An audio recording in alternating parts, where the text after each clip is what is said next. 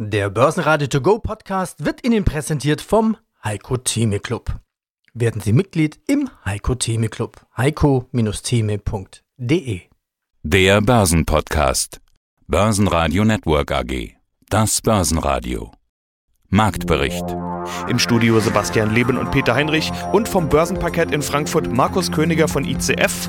Außerdem hören Sie zur DAX Charttechnik Chartanalyst Achim Matzke von der Commerzbank, zur Sektorrotation Vermögensverwalter Moimir Linker von Arquif International, zum Bitcoin Marktanalyst Timo Emden von IG, zu den Jahreszahlen von Bechtle CEO Dr. Thomas Olemotz, Fondsmanager Florian Romacker von Fram Kapital zu seiner Aktienauswahl in Skandinavien und der Contrarian Herbert Schmal zur Rohstoffhosse, die keine ist. Sie hören Ausschnitte aus Börsenradio-Interviews. Die ausführliche Version finden Sie auf börsenradio.de. Wenn Ihnen der Podcast gefällt, helfen Sie mit. Abonnieren Sie den Podcast und schreiben Sie eine positive Bewertung. Der DAX beendet eine starke Woche mit Gewinnmitnahmen. Schlusskurs am Freitag 14.621 Punkte, minus 1,1 Prozent. Aber Kursbewegungen sind an einem solchen Freitag nicht zu hoch zu bewerten. Es war nämlich Hexensabbat, großer Verfallstag. Und auf Wochenbasis bleibt ein Plus von fast einem Prozent. Jetzt dürfen wohl doch die Corona-Neuinfektionen in den Fokus rücken. Hallo, mein Name ist Markus Königer. Ich arbeite auf dem Parkett Frankfurter Wertpapierbörse für die ICF Bank. Meine Kollegen und ich sind für die korrekte Preisverstellung für die strukturierten Produkte der Emittenten, die wir betreuen, verantwortlich. Hallo Markus, schön, dass wir beide mal wieder dran sind. Ich habe mal geschaut, wir beide waren zuletzt Ende 2020 dran und in dem Gespräch damals hatten wir uns darüber unterhalten, dass der DAX sich stabil über der 13.000 Punkte Marke hält. Viel passiert seitdem. Selbst die hartnäckige 14.000, die ja im Prinzip genauso hartnäckig war wie diese 13.000, scheint inzwischen nachhaltig überschritten zu sein. Der DAX schaut eher in Richtung 15.000. Wow, wie erlebst du das, was da gerade passiert? Ja, also sagst du schon, ist einiges los, ne? Seitdem wir das letzte Mal gesprochen haben. Und in der Tat, wir hatten ja als am Donnerstag, haben wir sogar mal die 14.800 Punkte. Ja, man sagt ja, 15.000 werden auf alle Fälle noch drin bis zum Jahresende. Gut, das erste Quartal jetzt hier bald vorbei. Das schaffen wir, glaube ich. Ja, das geht schon. Ja. Die einen sagen, es geht jetzt viel zu schnell, die anderen sagen mehr, immer mehr, immer mehr. Wir schauen ja immer auf die Trends vom Parkett und da dann auf die Most Actives, also die meistgehandelten Papiere. Und wie immer ist der DAX da prominent dabei. Du hast mir einige DAX-Papiere mitgebracht. Äh, lässt sich denn ein Trend da gerade erkennen? Also setzen die Anleger eher auf steigende oder auf fallenden DAX? Ich habe dir ja ein paar Papiere geschickt auf den DAX. Papiere auf den DAX. Ja meistens alle so typische ähm, Papiere, so für Trader, die darauf spekulieren. Und ich sehe eigentlich, von denen ich dir geschickt habe, das sind eigentlich die, die top gehandelten Papiere gewesen. Und da sehe ich mehr Putz. Das ist ein, mehr ein ausgeglichenes Bild. Ja. Also man kann jetzt keinen richtigen Trend sehen. Ich denke halt eher, dass, wenn man das so sieht, dass die Anleger sich da also die Putz glattgestellt haben und sich wahrscheinlich jetzt wieder neu positioniert haben in Long-Papiere. Nachdem ja am Donnerstag wieder stark der DAX gestiegen ist, sind die wieder rein, aber das sehe ich hier in der Übersicht noch nicht, weil ich ja nur die Papiere sehe, die bis Donnerstagabend gehandelt worden sind und da sehe ich hier den Trend noch nicht. Aber so, was ich sehen kann von den Papieren, waren da die Woche über eigentlich mehr Putz dabei. Da wollten die Anleger entweder ihre Position absichern oder haben da auf fallende Kurse gesetzt. Hallo zusammen, Achim Matzke mein Name und ich leite die technische Analyse bei der Commerzbank. Der Markt, ja, der hat immer recht, heißt's ja. Ich stelle schon gar nicht mehr die Frage, ob die Bewertungen gerechtfertigt sind. Der DAX so hoch wie nie. Der DAX markiert wieder einen Rekord. Dank FED und VW. Okay, klingt einfach, aber warum ist das so? Ja, das ist, man, man muss es im Zusammenhang sehen.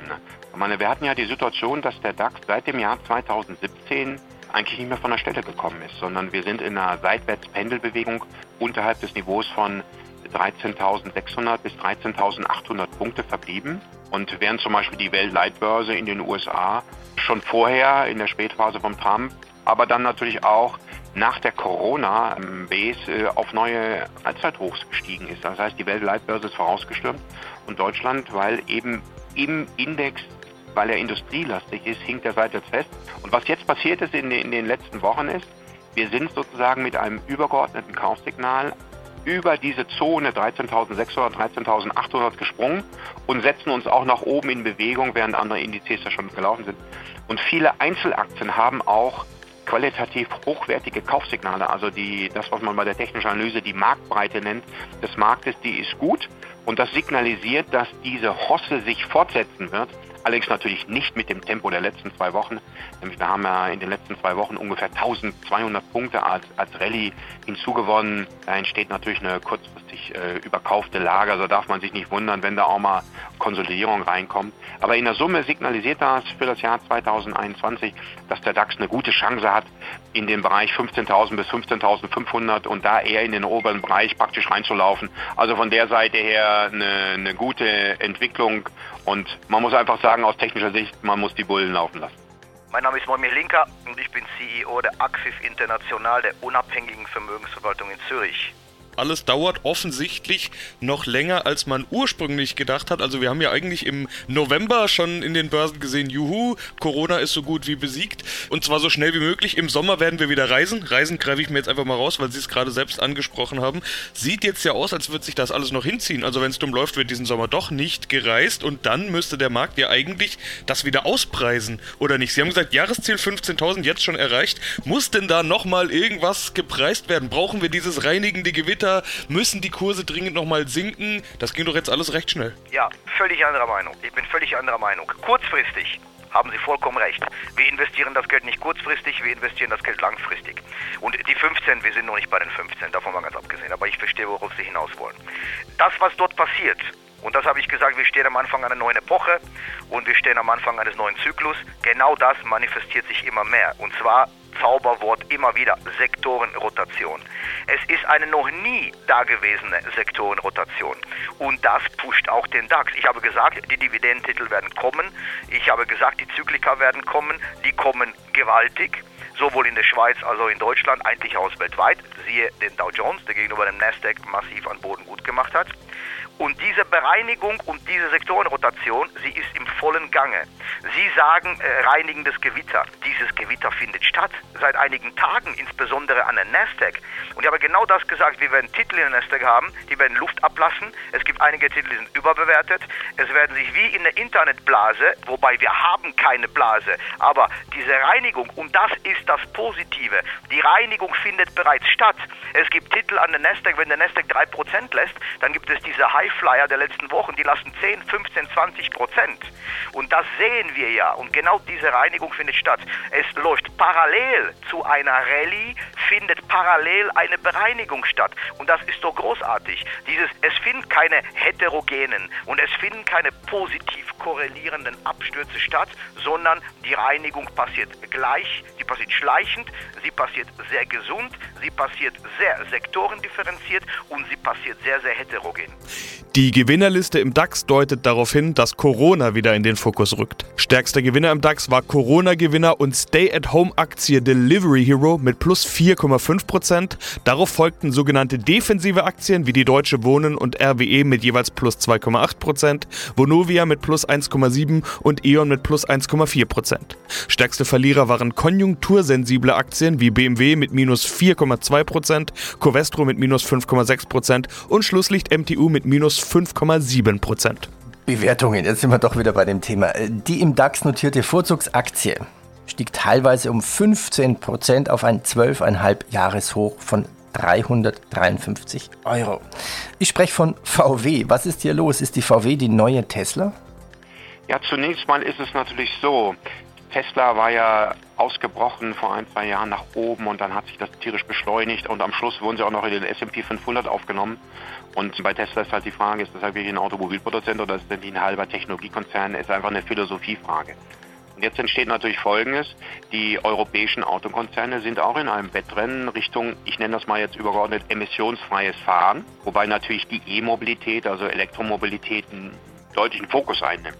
Und speziell VW nach der Präsentation, sie haben sicherlich mal das beste Konzept und dann auch die Struktur, ein Massenanbieter, Tesla ist ja Nischenanbieter, ein Massenanbieter mit akzeptablen Preisen Richtung emissionsfreies Fahren hinzubekommen. Man hat die Frage, ob man das hinbekommt. Na, es gibt auch Umsetzungsrisiken, aber trotzdem, er hat VW und äh, nach der Präsentation in den letzten Wochen haben sie sicherlich auch sage ich mal, dem Big Money, das heißt großen US-Investoren und auch großen UK-Investoren irgendwie vermitteln können, dass sie bei dem Wettrennen von den europäischen Automobilproduzenten. Wer wird denn die europäische Tesla? Sicherlich mal im Augenblick die Nase vorn haben bei dem Rennen und das wurde entsprechend an der Börse honoriert. Allerdings gab es jetzt auch einen mächtigen Schub nach oben. Also man darf sich nicht wundern, wenn das jetzt auch mal auf dem aktuellen Niveau konsolidiert. Thomas Olemotz, Vorstandsvorsitzender der Bechler AG. Sie haben ja beim letzten Mal schon erklärt, dass und vorhin auch schon angedeutet, dass es eben auch positive Einmaleffekte gab, beispielsweise wegen nicht vorhandener Reisekosten, Fuhrpark und ähnliches. Sie hatten es ja vorhin schon gesagt. Waren das tatsächlich Effekte, die jetzt schon verblassen? Sieht man das jetzt nicht mehr so oder woran liegt es, dass es in Anführungszeichen nur noch 14% sind und nicht mehr 25%? Naja, ich glaube, mit einem Ergebniswachstum von knapp 15 Prozent in einem Geschäftsjahr wie 2020 wo die Welt um uns herum ja in vielen Industrien viel problematischer ausgesehen hat, können wir mehr als zufrieden sein.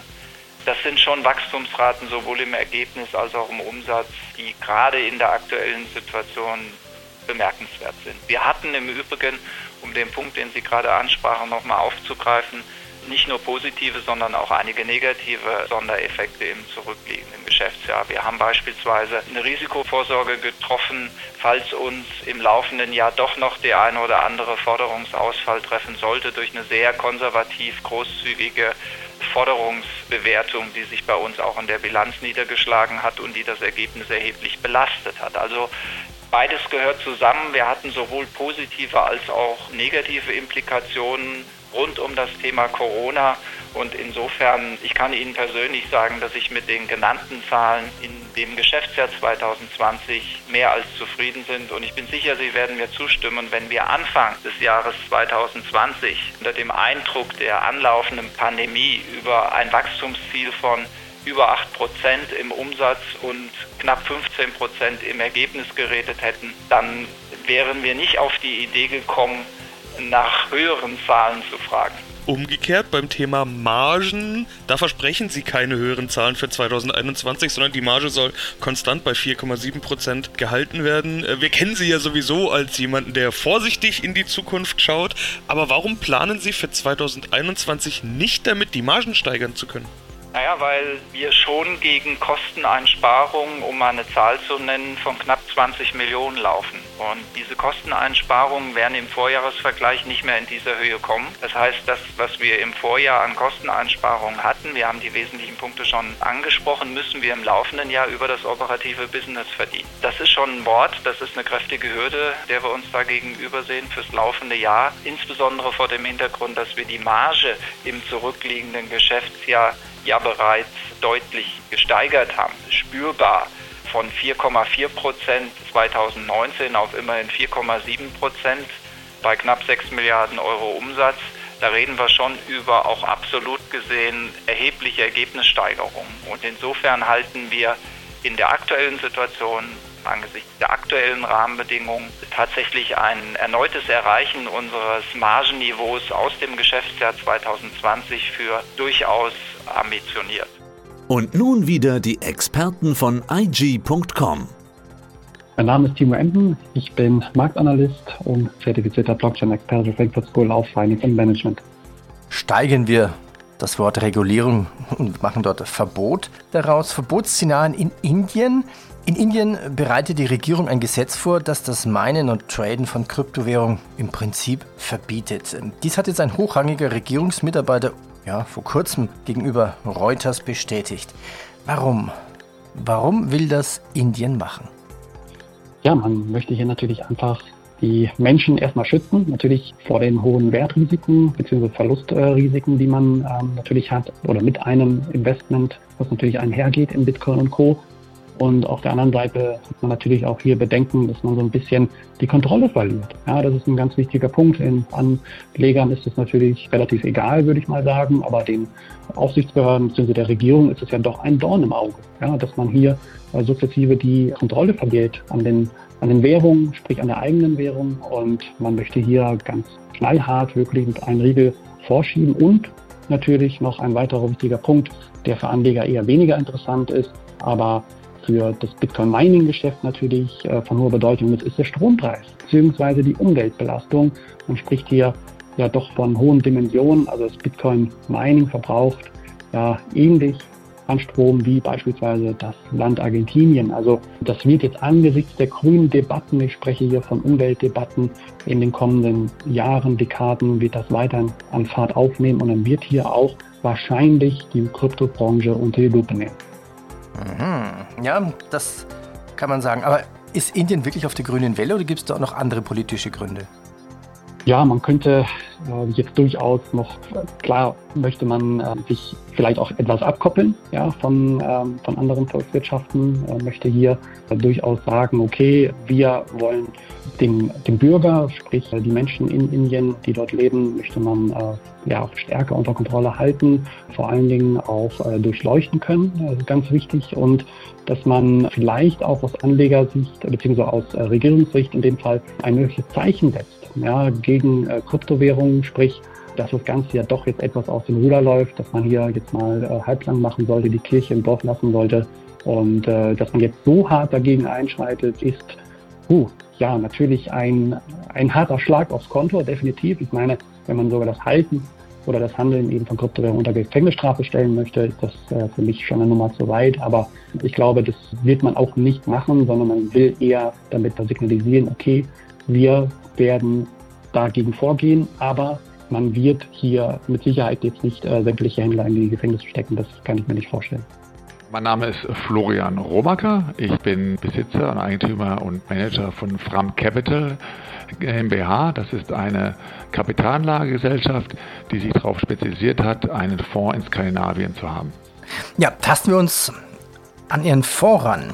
Also offiziell heißt es ja Anlageschwerpunkt in Small und Mid Caps. Sie haben auch Blue Chips dabei, aber ich vermute jetzt, nennen wir doch mal Beispiele, was ist denn so drin? Wenn Sie jetzt Namen nennen, vermute ich jetzt mal, dann werden uns die wahrscheinlich nicht allzu viel sagen, diese Namen.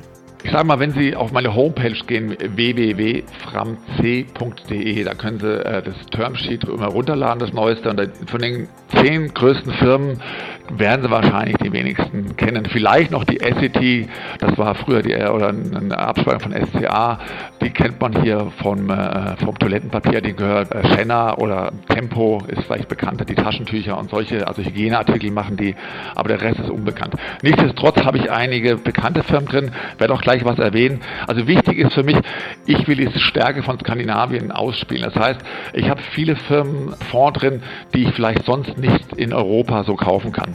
Deswegen habe ich so fünf Schwerpunkte im Fonds. Das eine ist die digitale Infrastruktur. Da haben wir zum Beispiel, nämlich jetzt mal eine große Firma, habe ich Ericsson im Portfolio, weil einfach das 5G kommt. Das ist ein oligopolistischer Markt, wo nur wenige Marktteilnehmer sind. Mein Huawei kennt man noch, die Nokia sind noch drin. Und dann wird's, dann wären es schon wenige.